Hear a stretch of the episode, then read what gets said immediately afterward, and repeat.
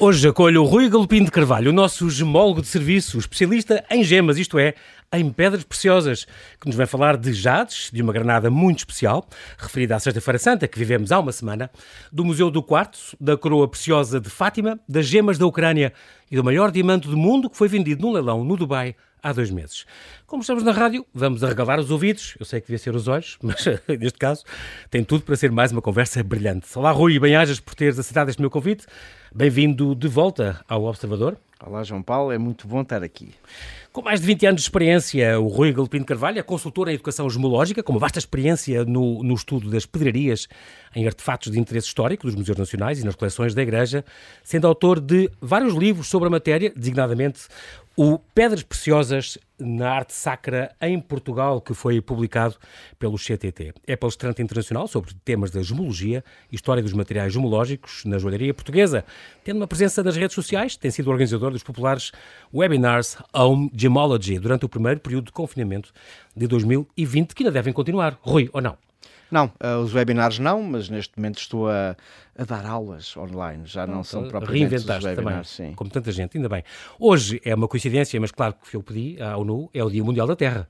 Uhum. Portanto, nada melhor como celebrar as coisas mais bonitas que a Terra nos dá. A última vez que tu vieste cá, Rui, foi há quase um ano, em junho de 2021, a propósito da anunciada abertura do Museu do Tesouro Real que estava prevista em, em novembro, portanto, sete meses deve atrasar, esta abertura atrasou sete meses, ainda não se sabe a data, uh, mas uh, há.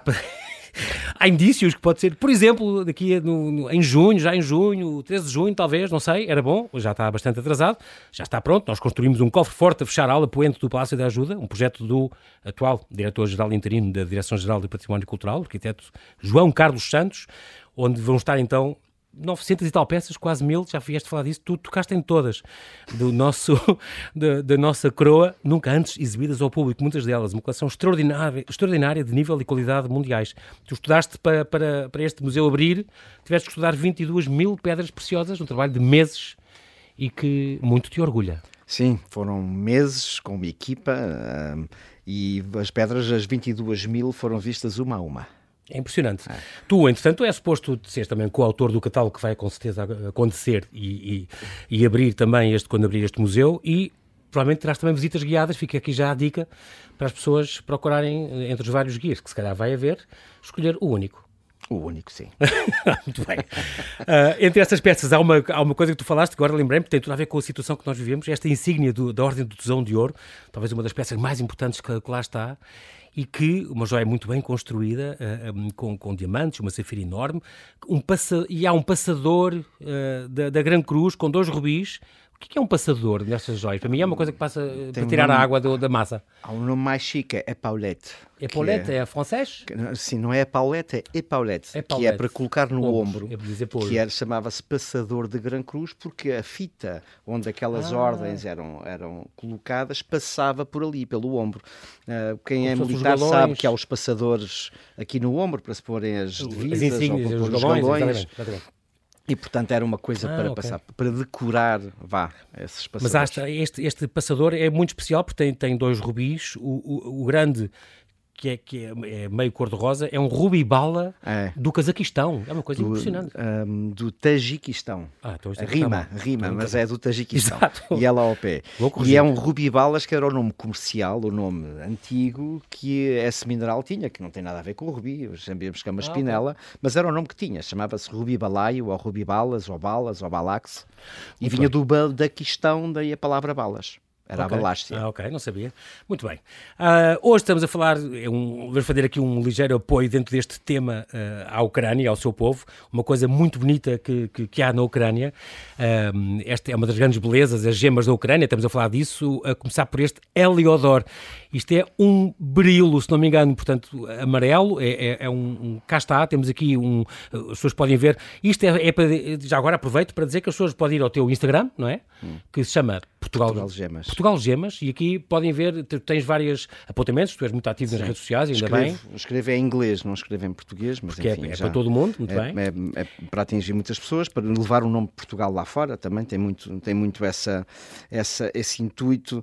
E hum, as gemas da Ucrânia eu decidi falar, de vez em quando vou falando, mas agora uhum. mais do que nunca, um, a, a, mais ou menos a umas dezenas de quilómetros de Kiev, há uma, uma formação geológica muito peculiar que se chama um pegmatito, que nós cá também temos, mas nesse, nesse tipo de rocha chamada pegmatito, os cristais desenvolvem-se e ficam muito grandes. E, portanto, durante mas o período soviético grandes. havia a exploração de quartzo. Um, para efeitos industriais, não era para a pedra preciosa, mas era para efeitos industriais, uhum. e as, o, quando se explorava o quartzo, de vez em quando apareciam os cristais bonitos de outros minerais, como o Heliodor, que é a variedade amarela do berilo, que quando é azul nós chamamos água marinha, quando é verde chamamos esmeralda. Ah, que é a mesma coisa? A esmeralda também é, é um, é um berilo? É, tem é um ingrediente diferente que para lhe dar uma cor diferente. Okay. Aqui no Como amarelo tem outro diferente. ingrediente. Okay. Uh, o, o, que é excelente nestes cristais de Heliodoro, deste pegmatito que se diz de Volodarsk, que eu não sei pronunciar. Isto é, é a zona Volodarsk-Volinsky. Exatamente. Isto fica a 188 km é, a, oeste Não é, não é muito Kiev. longe de é, Kiev. É, e, e é que os cristais são muito bem formados e de lado, nas paredes, nas faces cristalinas, um, a corrosão do ácido próprio da construção mineral fez com que parecesse quase que um objeto arquitetónico ultramoderno e ah, pós-modernista, com ângulos muitíssimo bonitos e de facto aquela, aquele desenho peculiar que é difícil de descrever, mas que é fácil quando conseguimos ver, é extraordinário, é único. E, e as, os Heliodores de Volodarsk, quem é colecionador de minerais sabe perfeitamente uhum. que são únicos no mundo. É, é, uma, é uma pedra preciosa que é conhecida na joalharia, mas é sobretudo entre os colecionadores de minerais que é mais apreciada. É, tal e é qual. E este pegmatito, então, uh, uh, e estes cristais às vezes aparecem, podem dar cristais maiores que 20 quilos. Sim. Quando falamos do, do pegmatito, às vezes é o depósito de pegmatito que produz topázios incolores, castanhos, azuis naturais e bicolores, às vezes com cristais superiores a 100 quilos ou até 200, é uma coisa impressionante. É verdade. Ó João Paulo, tu preparas tão bem as tuas entrevistas então, mas... que eu chego aqui e só digo sim. sim. Mas é, é um facto, e é engraçado, é e não encontro da, das cores da bandeira da Ucrânia, o amarelo do Sim. Heliodoro e o azul natural do topázio também de Volodarsk, que muitas vezes aparece em azul Bonito. com um bocadinho de castanho ao lado, e que há, há artistas que fazem... De, de, de, de, impurezas, de, é mais sol, complexo É mais complexo do que isso. Okay. Uh, mas há artistas que depois pegam nesse, neste topázio bicolor com duas cores é e curioso. fazem esculturas maravilhosas. E, portanto, é uma, enfim, uma pequena homenagem pequena homenagem, exatamente, ah. das coisas bonitas que o, o solo da, da Ucrânia uh, nos dá. Falámos de quartos, o Rui, e, e, já agora, neste sábado, faz 10 anos, o Museu do Quartzo. Hum. Está é muito, verdade. Está muito ligado à tua família. É verdade, sim. Uh, faz agora 10 anos que, por iniciativa da Câmara Municipal de Viseu, uh, na altura, e ainda é agora, o presidente Fernando Ruas, uh, na altura também era o autarca e, e, também do Museu de História Natural, de que o meu pai na altura ah. era o diretor, uhum. decidiram reabilitar uma cicatriz paisagística que havia no Monte Santa Luzia, ao pé de Viseu, que era uma cicatriz de uma, de uma mina de quartos industrial que trabalhou entre acho que entre 61 e 86 e que deixou ali uma cicatriz branca muito bonita, porque o quartzo é quartzo filoniano, branquinho, uh, quase que parece ter cor de porcelana, mas que era uma cicatriz paisagística e decidiu-se reabilitar aquela paisagem e ao mesmo tempo fazer ali um equipamento para servir as comunidades locais e nacionais para a promoção da geologia, da mineralogia e não melhor do que no Dia da Terra estar a falar disto. Portanto, faz este sábado 10 anos este Museu do Quartzo, Centro de Interpretação Galopim de Carvalho. Podia brilhar se dissesse. Temos hoje mesmo aqui o Galpim de Carvalho, pois, mas é o pai. Pois é, é o pai. pai é, também, mas não puseram lá o professor, porque assim eu posso dizer que sou eu. é, ele é o coordenador científico deste projeto. É muito curioso, porque realmente este Monte Santa Luzia foi explorado, eh, como tu disseste, durante aqueles 25 anos pela Companhia de Portuguesa de Fornos Elétricos, de hum. Cana do Senhorim. Tu dizes que o povo chamava isto. Como é que o povo chamava este quarto Se, Seixo Bravo. Seixo Bravo. É. Porque isto é um quarto branco. É muito engraçado que eu estive lá, Rui Pai há um mês, e depois há lá ao lado do museu, um, que está nessa carteira, nessa antiga pedreira, digamos assim, que era explorada, uh, e está, aquilo aparece no chão, em qualquer lado, e tem nesse monte ao lado, tu escavas um bocadinho e vês aparecer essas pedras brancas, que é quartzo, é, é muito curioso. Muito e é branco. é rijo, é muito duro. É. Porque o quartzo é, tem grandes aproveitamentos também. Muito bem. É uma espécie de janela para o interior da Terra que ficou ali e que foi aproveitada por este, por este museu. Já agora fica a saber que encerra segundas, terças abre à tarde, das duas às seis, e de quartas a domingos, das 10 à 1 e depois das duas às seis. Já sabe, Museu do Quartzo em Viseu, único no mundo. E é o nosso é uh, primeiro museu dedicado a apenas um mineral. Não temos mais uhum. nenhum, o que é, é muito curioso. Muito bem, Santa-feira Santa foi, foi na sexta passada. Nós, agora queria falar um bocadinho desta granada. Nós temos uma, um, um, um, exemplar de granada extraordinário que está num relicário muito importante, o relicário da Santa Cruz da Sé de Évora, que é uma peça do século XVII, uma, uma, uma peça riquíssima, e é uma granada é sonite. Fala-nos um bocadinho cá vai esta peça. É um relicário, é suposto ter um bocadinho mesmo da Santa Cruz, não é? Da, da é. Cruz é. de Cristo. E tem uma. Está guardado onde? Está lá? Está na Évora, sim. No Museu da Sé de Évora, uhum. na Arte Sacra que as pessoas muitas vezes dizem é catedral e é uma redundância. Ou é Sé ou a catedral, que no fundo uhum. é a mesma coisa. Mas está na Catedral de Évora ou Sé de Évora, como se quer dizer. Uhum. Este relicário é do final do século XVII, uh, de 1698, 99. Está pejado de pedras e as pedras são todas de facto uhum. extraordinárias e na, na, frente, na frente desse relicário, e sendo esta uma peça de devoção cristã, tem uma escultura, uma, um pequeno cama, o nome técnico é um camafeu, okay. do Ecce Homo, que não é mais do que Cristo, eh, quando... Eis o homem, não é em latim? Quando o Pôncio Pilato do... diz eis o homem. Exatamente. Depois de facto, da flagelação. Exatamente. E é uma pedra com alguns, tem, penso, 4 ou 5 centímetros de altura, um, e a, a, gravação do Ecce Homo, da escultura, está extraordinária. É uma das maiores uh, que eu conheço deste período em Portugal e penso que em Portugal será a maior. Isto é do século XVII, um, portanto, final é do século XVII. É impressionante. A pedra é singalesa, ou seja, é do Ceilão. Já agora, Ceilão é o nome português que nós demos à atual ilha do Sri Lanka. Uhum. Também é Taprobana, é a mesma coisa, do Camões. Quando dizemos Taprobana, é o Sri Lanka. E porventura é de trabalho também asiático, é de trabalho, é trabalho não europeu, mas de, de manufatura uh, também, porventura, um, indiana. E é uma peça extraordinária que está num relicário absolutamente único, um, que, a nível do panorama da orivesaria portuguesa do século XVII, é porventura das mais ricas. Tem esmeraldas, tem, tem rubis, tem espinelas, as tais que tu falaste há bocado. Tem duas dessas espinelas, tem esmeraldas colombianas extraordinárias, tem duas safiras do Sri Lanka e tem esta e tem esta, hum, esta pequena escultura. O esmalte também, esmalte multicolorido. Sim, esmaltes. Diamantes em talho rosa, não é? Eu, eu, Sim. Tu já estudaste isso? Já, já estudaste já, essa? Já, Portanto, já. já é, Puseram-te nas mãos e, e, e tu não, não, desmontas, mas vês, ah, tens aparelhos... De... Desmontámos, sim, desmontámos ah, é? a base. Não fui eu, porque eu não, eu não intervenho na peça. E são os joelheiros mesmo... Foi... Foi, foi, o sacristão, foi o sacristão e foi, e foi o doutor Artur Goulart, que, ah, okay. na altura já não era o diretor do Museu de Évora, mas é um homem, um homem eh, muito estimável na comunidade artística, na comunidade da história, da, da, história da arte, claro e foi ele que interviu com, com o benemérito de, de quem, quem lá estava a, a, supervisionar o estudo. Muito bem, é uma peça extraordinária, muito. fica aqui, as pessoas podem ver, tu dirias que entre aquelas peças boas que nós temos uh, de grande joalheria, por exemplo, uh, aquela do Senhor dos Santo Cristo dos Milagres, aquele, aquele esplendor, essa poderia, ou os, aqueles os ostensórios... Uh, Para mim está nas 10 melhores. Nas 10 melhores peças. De... E tem uma história pessoal, porque Diz. eu, quando, uh, quando ia com os meus avós à missa um, à Sé, Uh, eu desde os meus 4, 5, 6, Évora, uhum. os meus avós eram de Évora, e, okay. e quando via lá, eu, esta, esta peça fascinava-me pelas pedras. E eu estava longíssimo de pensar que algum dia, um dia. ia gostar deste assunto e queria mexer. E quando eu recebo o telefonema do Arturo Golar a dizer que perguntar se eu estaria disposto a, a estudar a peça, foi de facto é um, fechou-se uma história, fechou-se um ciclo. Exatamente, uma grande coincidência.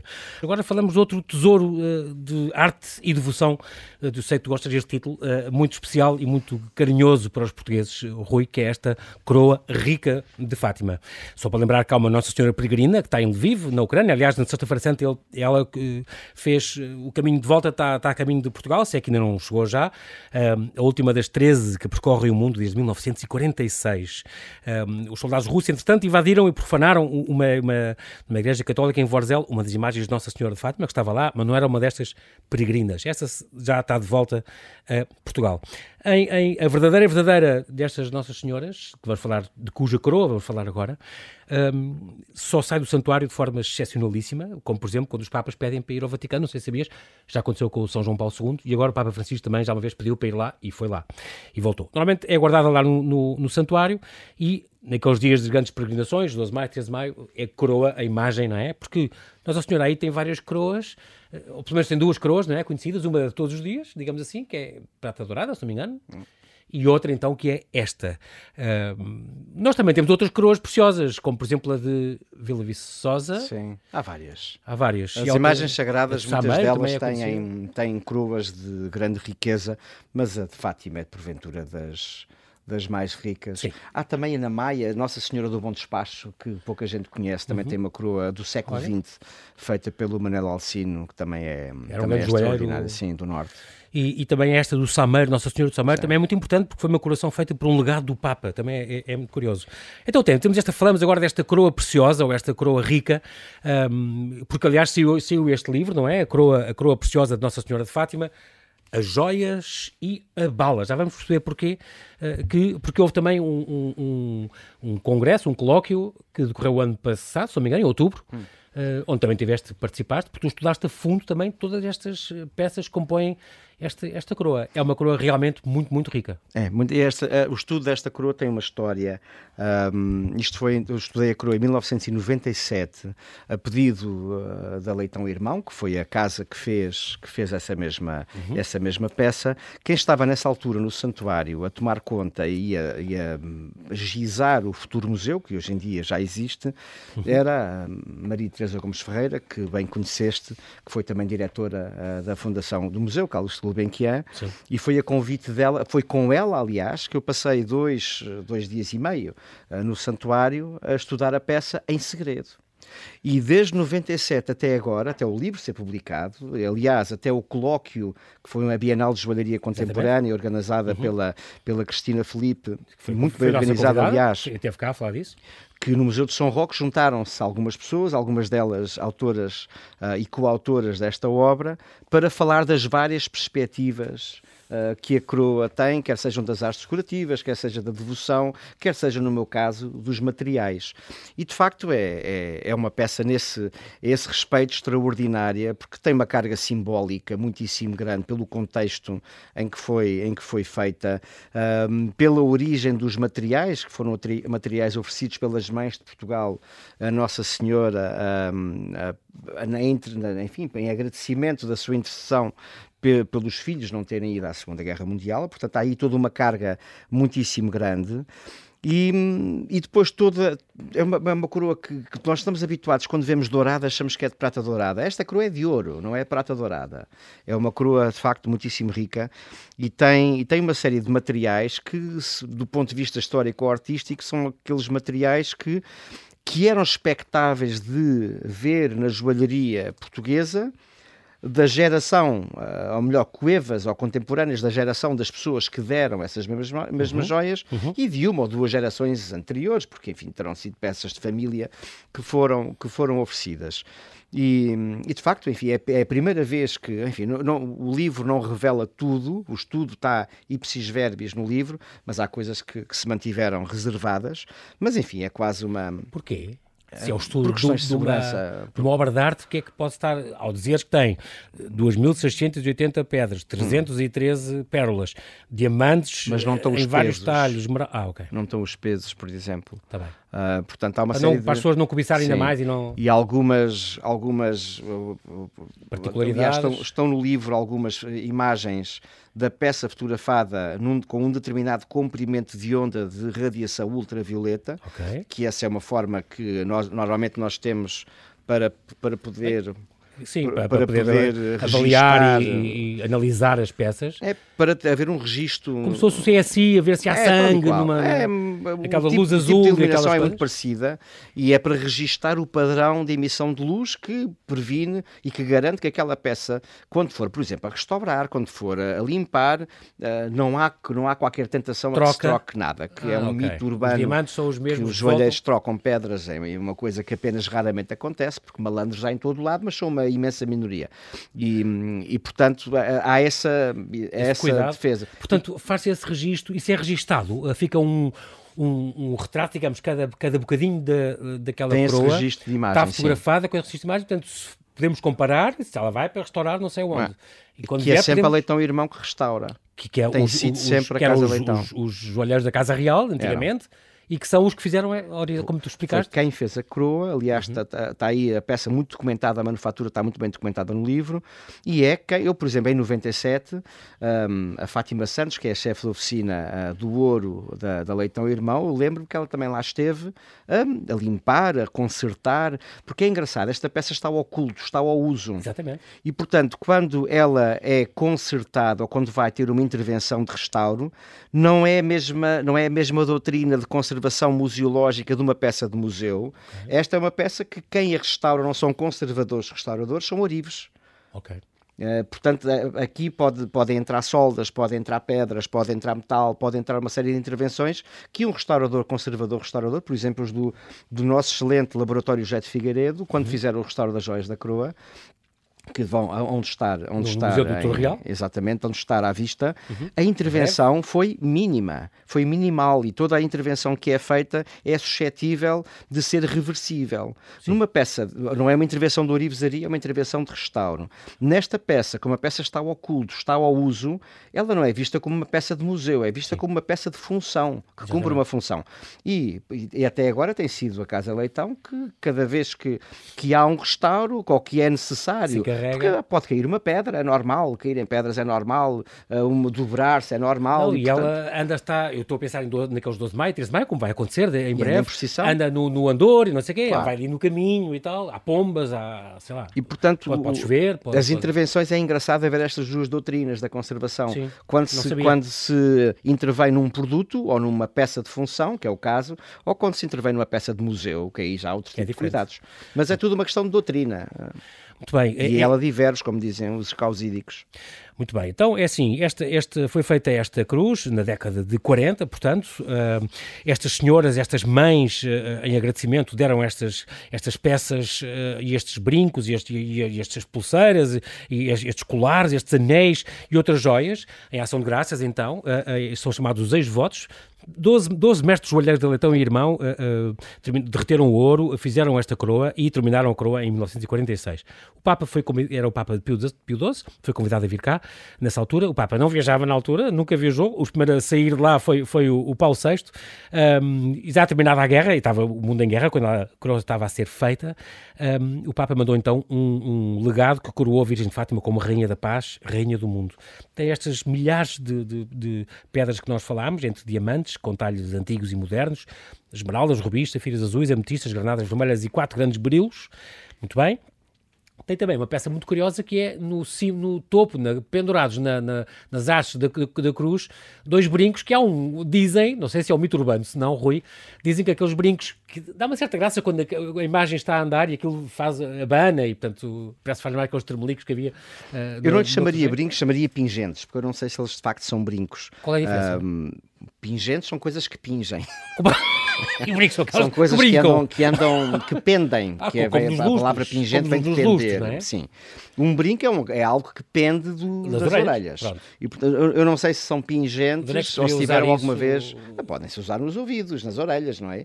Mas eu não sei se originalmente estas duas peças eram pingentes ou não. Mas eu acho okay. que mais, mais importante do que essa. Mas há, que... há quem diga que chegaram tarde e que por isso foram postas como estavam eu acho que não há como ler o, como ler o livro e ver as histórias, porque de facto a doutrina também diverge aí. Okay. Mas porventura mais importante do que, essa, do, do, que esses pingentes uhum. é a existência da bala, que é uma relíquia Exatamente. de contacto uh, para quem acredita nessas coisas, que é, que é a bala que é atingiu, o, que Papa, atingiu o Papa João Paulo, II, João Paulo II e à qual ele sobreviveu e tem sido no dia 13 de maio. Associou que tinha sido Nossa Senhora que o salvou. E, e uma, uma, um dado curioso: quem aplicou a, a, a bala, o projétil, Uh, porque bala, bala é linguagem de civil. Eu, como fui militar, tenho que dizer projétil, não posso dizer então, bala. Eu fui militar, também posso ser projétil. Portanto, então, o projétil que aí está, que é um projétil de 9 milímetros, curiosamente, o diâmetro do projétil, e que foi aplicado pela Casa Gomes da Póvoa, uh, nessa altura não foi o Leitão Irmão que fez a aplicação do projétil, um, é curioso que, ou coincidente, como se queira dizer, ou divino, para quem quiser explorar essa via, que o diâmetro da bala é exatamente o diâmetro do interior da coroa, na qual está um elemento funcional. Um parafuso? Que é o parafuso, porque estas peças não são peças soldadas, são peças que são rebitadas okay. ou, ah, são, okay. ou são aparafusadas para se poderem consertar, para se poderem construir.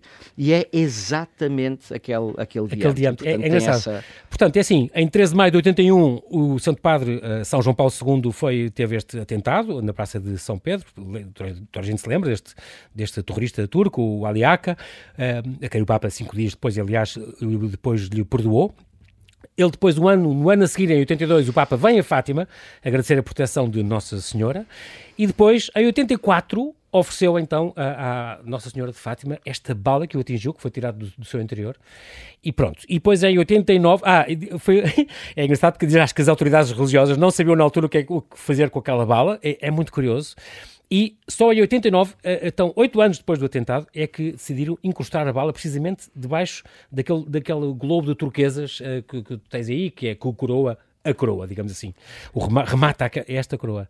E essa, isso aqui é uma grande curiosidade. Há quem fala em milagre, mas é uma coincidência, pelo menos, muito curiosa. O diâmetro da bala exatamente encaixa num sítio eh, do tamanho certo da, é. daquele espaço, não é? E se entrevistado por ti é ótimo, que eu só, só tenho que dizer sim. Bom, mas falaste das turquesas, eu gostava de fazer uma parte, se tivermos tempo, tem, que aquele orbe que é o azul celeste do céu que está em, que, que em cima a, a coroa, coroa, que é uma uhum. coroa de rainha, portanto tem os oito gomos, as chamadas oito imperiais, e depois ah, tem este sabia. orbe, e depois tem uma cruz uh, latina em cima. Este orbe, tu disseste que eram turquesas, de facto, durante muito tempo um, é se associava à turquesa. Tem, são, é assim de cor azul turquesa, Exato. porque na realidade são vidros. São, hum. são, são vidros em forma de cabuchão, em forma de meia laranja, se quiseres dizer. E as pessoas dizem, ah, são vidros, ah, não tem valor nenhum. É um não, aí é que está. Esta é uma peça, uh, os materiais desta peça foram dadas, foram oferecidos pelas mães de Portugal, que uhum. davam o melhor que tinham. Uh, porventura, numas famílias mais abastadas havia os diamantes, os rubis, as safiras. Nas famílias do norte, com a orivesaria tradicional do Minho, que era feita em travasso, em povo de linhoso, vendida muito nas zonas de Viana do Castelo, quando nessa orivesaria popular, tanto nesta altura como hoje, quando víamos aquelas bolas pequenininhas que são turquesas, de facto nunca na orivesaria popular foram turquesas, sempre foram vidros, como uh, aqui, aquele que, que, que, está, que parecem rubis, também são vidros, e parecem que são pérolas, também são vidros. E, okay. portanto, estas turquesas que aqui estão, turquesas Schwadizão, uh, serão, porventura, desses vidros retirados dessas peças de ouro, uh, feito de manufatura portuguesa, e que aqui têm uma representatividade muitíssimo maior, vêm de peças portuguesas, e eram peças que têm um significado devocional e espiritual claro, grande, porque pertenciam grande. a pessoas. E, portanto, há aqui um marco engraçado de, porventura, de peças de final do século XIX, princípio do século XX. É muito curioso. Aqui, um... Consegui falar cinco minutos, graças Sim, a Deus. então, isso é para isso que te pago. esta é preciso dizer também que esta coroa de ouro pesa 1,2 kg, 1,2 kg de ouro. Ou não, 200 calhar já, já com as ouro, prata e pedras e a bala. O projétil, aliás. E o projétil, aham. Muito bem. Então, com 1400 diamantes, 313 pérolas, uma esmeralda grande, 13 esmeraldas pequenas, 33 safiras, 17 rubis, 260 turquesas, uma ametista e 4 águas marinhas. É, é impressionante, Sim. mesmo assim, para aquele tamanho, é uma impressionante este... É muito impressionante. Maior, mais, talvez só uh, o esplendor do Santo Cristo dos Milagres. Uma coisa que o Jorge Leitão disse na, na, na, na intervenção dele na Bienal de Joalharia no Museu de São Roque, na igreja, Igreja de São Roque. Uhum. Ele dizia que cada uma, de, cada uma daquelas pedras, cada um daquele ouro das alianças das pessoas que, que ofereciam, era, um, era de uma intimidade e de uma força enorme. E, portanto, ao, ao olhar para aquela coroa, ele, enfim, que tem uma devoção grande a Fátima, não vê materiais, vê sim as vidas das várias pessoas que ofereceram a, à imagem cada um desses materiais.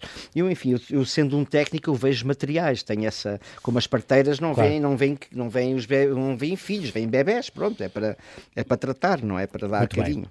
Fica aqui esta história, fica aqui também a, a dica, após este livro que foi lançado uh, em março, dia 25 de março, naquele, na altura em que foi o ato de consagração uh, nesta, nesta sessão cultural, deste segundo dia do Congresso Internacional Mulher, Mãe e Rainha, que decorreu em Fátima, coroa preciosa de Nossa Senhora de Fátima, as joias e a bala. Esta obra, que fica aqui a dica, uma boa obra para, para se ter também, para quem gosta destes, destes assuntos. E desculpe interromper, com belíssima fotografia que o Santuário de Fátima mandou fazer um, o Marco Daniel, Daniel é Duarte conseguiu, de facto, um fotógrafo que eu agora estou a falhar, não sei o nome do fotógrafo, mas ele fez um trabalho extraordinário. Uhum, que fica aqui também esta, esta, esta homenagem, digamos assim.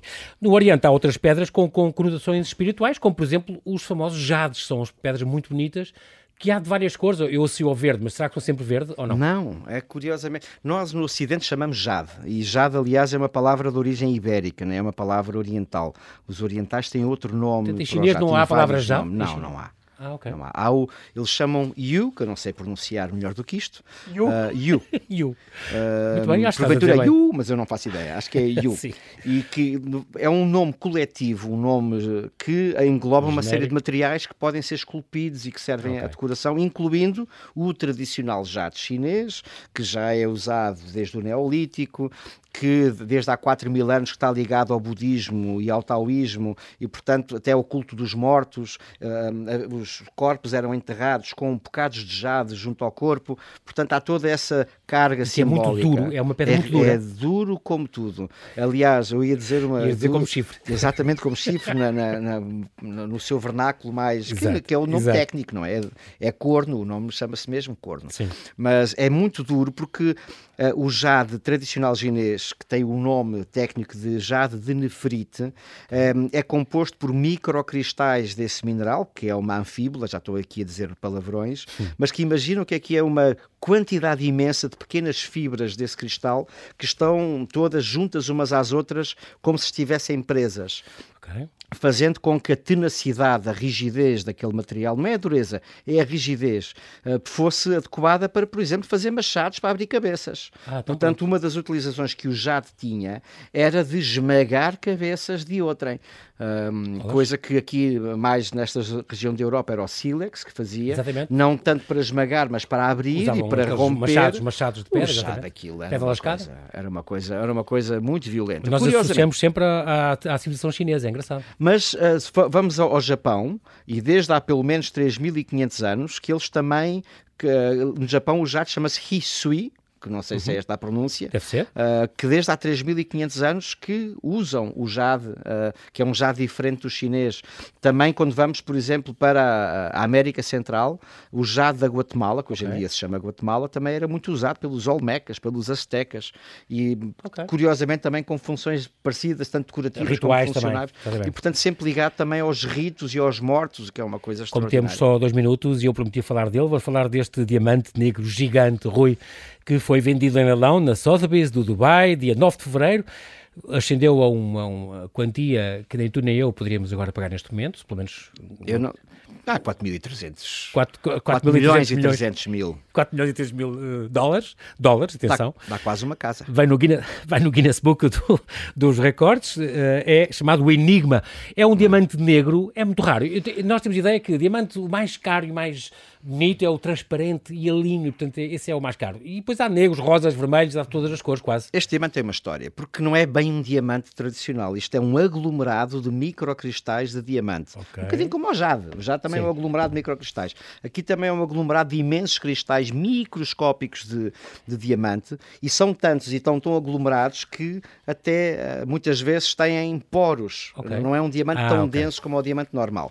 E um, foi, este tipo de diamante, em particular, chama-se carbonado e foi descoberto pela primeira vez em 1841, uh, na chamada Chapada Diamantina, que não é Chapada Diamantina, não é um tabefe com diamante. Exato. É Chapada porque era uma, era uma terreno em chapa, é um planalto. Diamantina porque tinha diamantes, era a Chapada Diamantina. No Brasil. No Brasil, no estado da Bahia. E estes diamantes negros, como não serviam para joias, serviam para brocas, para fins industriais e muito valiosos para fins industriais. De vez em quando lá aparece assim um calhau muito grande e há uns, uns doidos, no bom sentido da palavra, que decidem pegar neles e tentar polir e tentar fazer um objeto decorativo. Só que isso não é, um, não é um monocristal, digamos, não, não são, é, são é, milha, é. milhões associados. Isto, isto, é um diamante industrial muitíssimo grande, tem 555,55 quilates, é 555,55. Isso corresponde tem 55 a Em peso, facetes, em peso são 111 gramas e 1,11. 100 e tal gramas de diamante, que é uma coisa desse tamanho, é, grande. É um telemóvel. Mas que, mas que, exato, mas que, mas que não é, no entanto, foi vendido como se fosse uma joia, como se fosse porque, mas é um, porque é, 4 milhões e 300 mil dólares. O valor, o valor das coisas é o valor que alguém paga por elas. E há okay. alguém que entendeu que isto, que é um diamante especial, que o seu mecanismo de formação porventura tem a ver com algo que vem de fora do planeta, portanto será extraterrestre. Há toda aqui uma, uma narrativa em torno disto que alguém decidiu pagar 4,3 milhões. Para ti, o maior do mundo ainda continua a ser este jubileu de ouro do rei Bhumibol da Tailândia. Falecido, Aqui sim, está ele. Sim que celebrou o Jubileu de Ouro, porque festejou os 50 anos do reinado deste rei da Tailândia. É uma joia que estará lá, supostamente, no, no Museu do Tesouro Real de tailandês. E este sim, que também é, eh, é considerado talvez o maior, maior que os da Rainha Isabel. É maior, tem mais 15 quilates do que aquele que se vê na Torre de Londres. Ok, que é o, que o Kalina, 1 ou, ou a, grande, a grande estrela de, África. É. E este é desta cor também amarelada, este, este é castanho, jubileu. Sim, é castanho amarelado. O preto, como falámos, o enigma que falámos ao princípio, há muitos, ou é vulgar ser preto ah, ou é muito aos pontapés. Ah, sim, há muito há muito daquilo. A República Centro-Africana e o Brasil são os únicos locais do mundo onde há diamantes negros, que destes, que habitualmente tá são pequenos, mas de vez em quando são calhaus enormes. Muito bem. Uh, Rui, o tempo voou como sempre. Uh, falámos por acaso de tudo, quase por tudo que nós tínhamos. Tu preparaste tão bem, é não, tu falaste, falaste tudo, não me deixaste quase falar. Muito bem. Eu vou, as pessoas, eu vou deixar justo contas contigo para já. As pessoas podem seguir o Rui no Portugal Gemas, portanto no Instagram, não é? Hum. Onde vais pondo os teus artigos e uh, lá provavelmente também terás aulas ou webinars. Os teus webinars estão em... Estão no meu site. No site que é... ruigalpim.com. Muito bem. Rui, não temos tempo para mais. Muito obrigado pela tua disponibilidade. Envio aqui ao Observador. Voltarás sempre que houver mais, mais assuntos mais brilhantes para, para partilharmos. Até breve.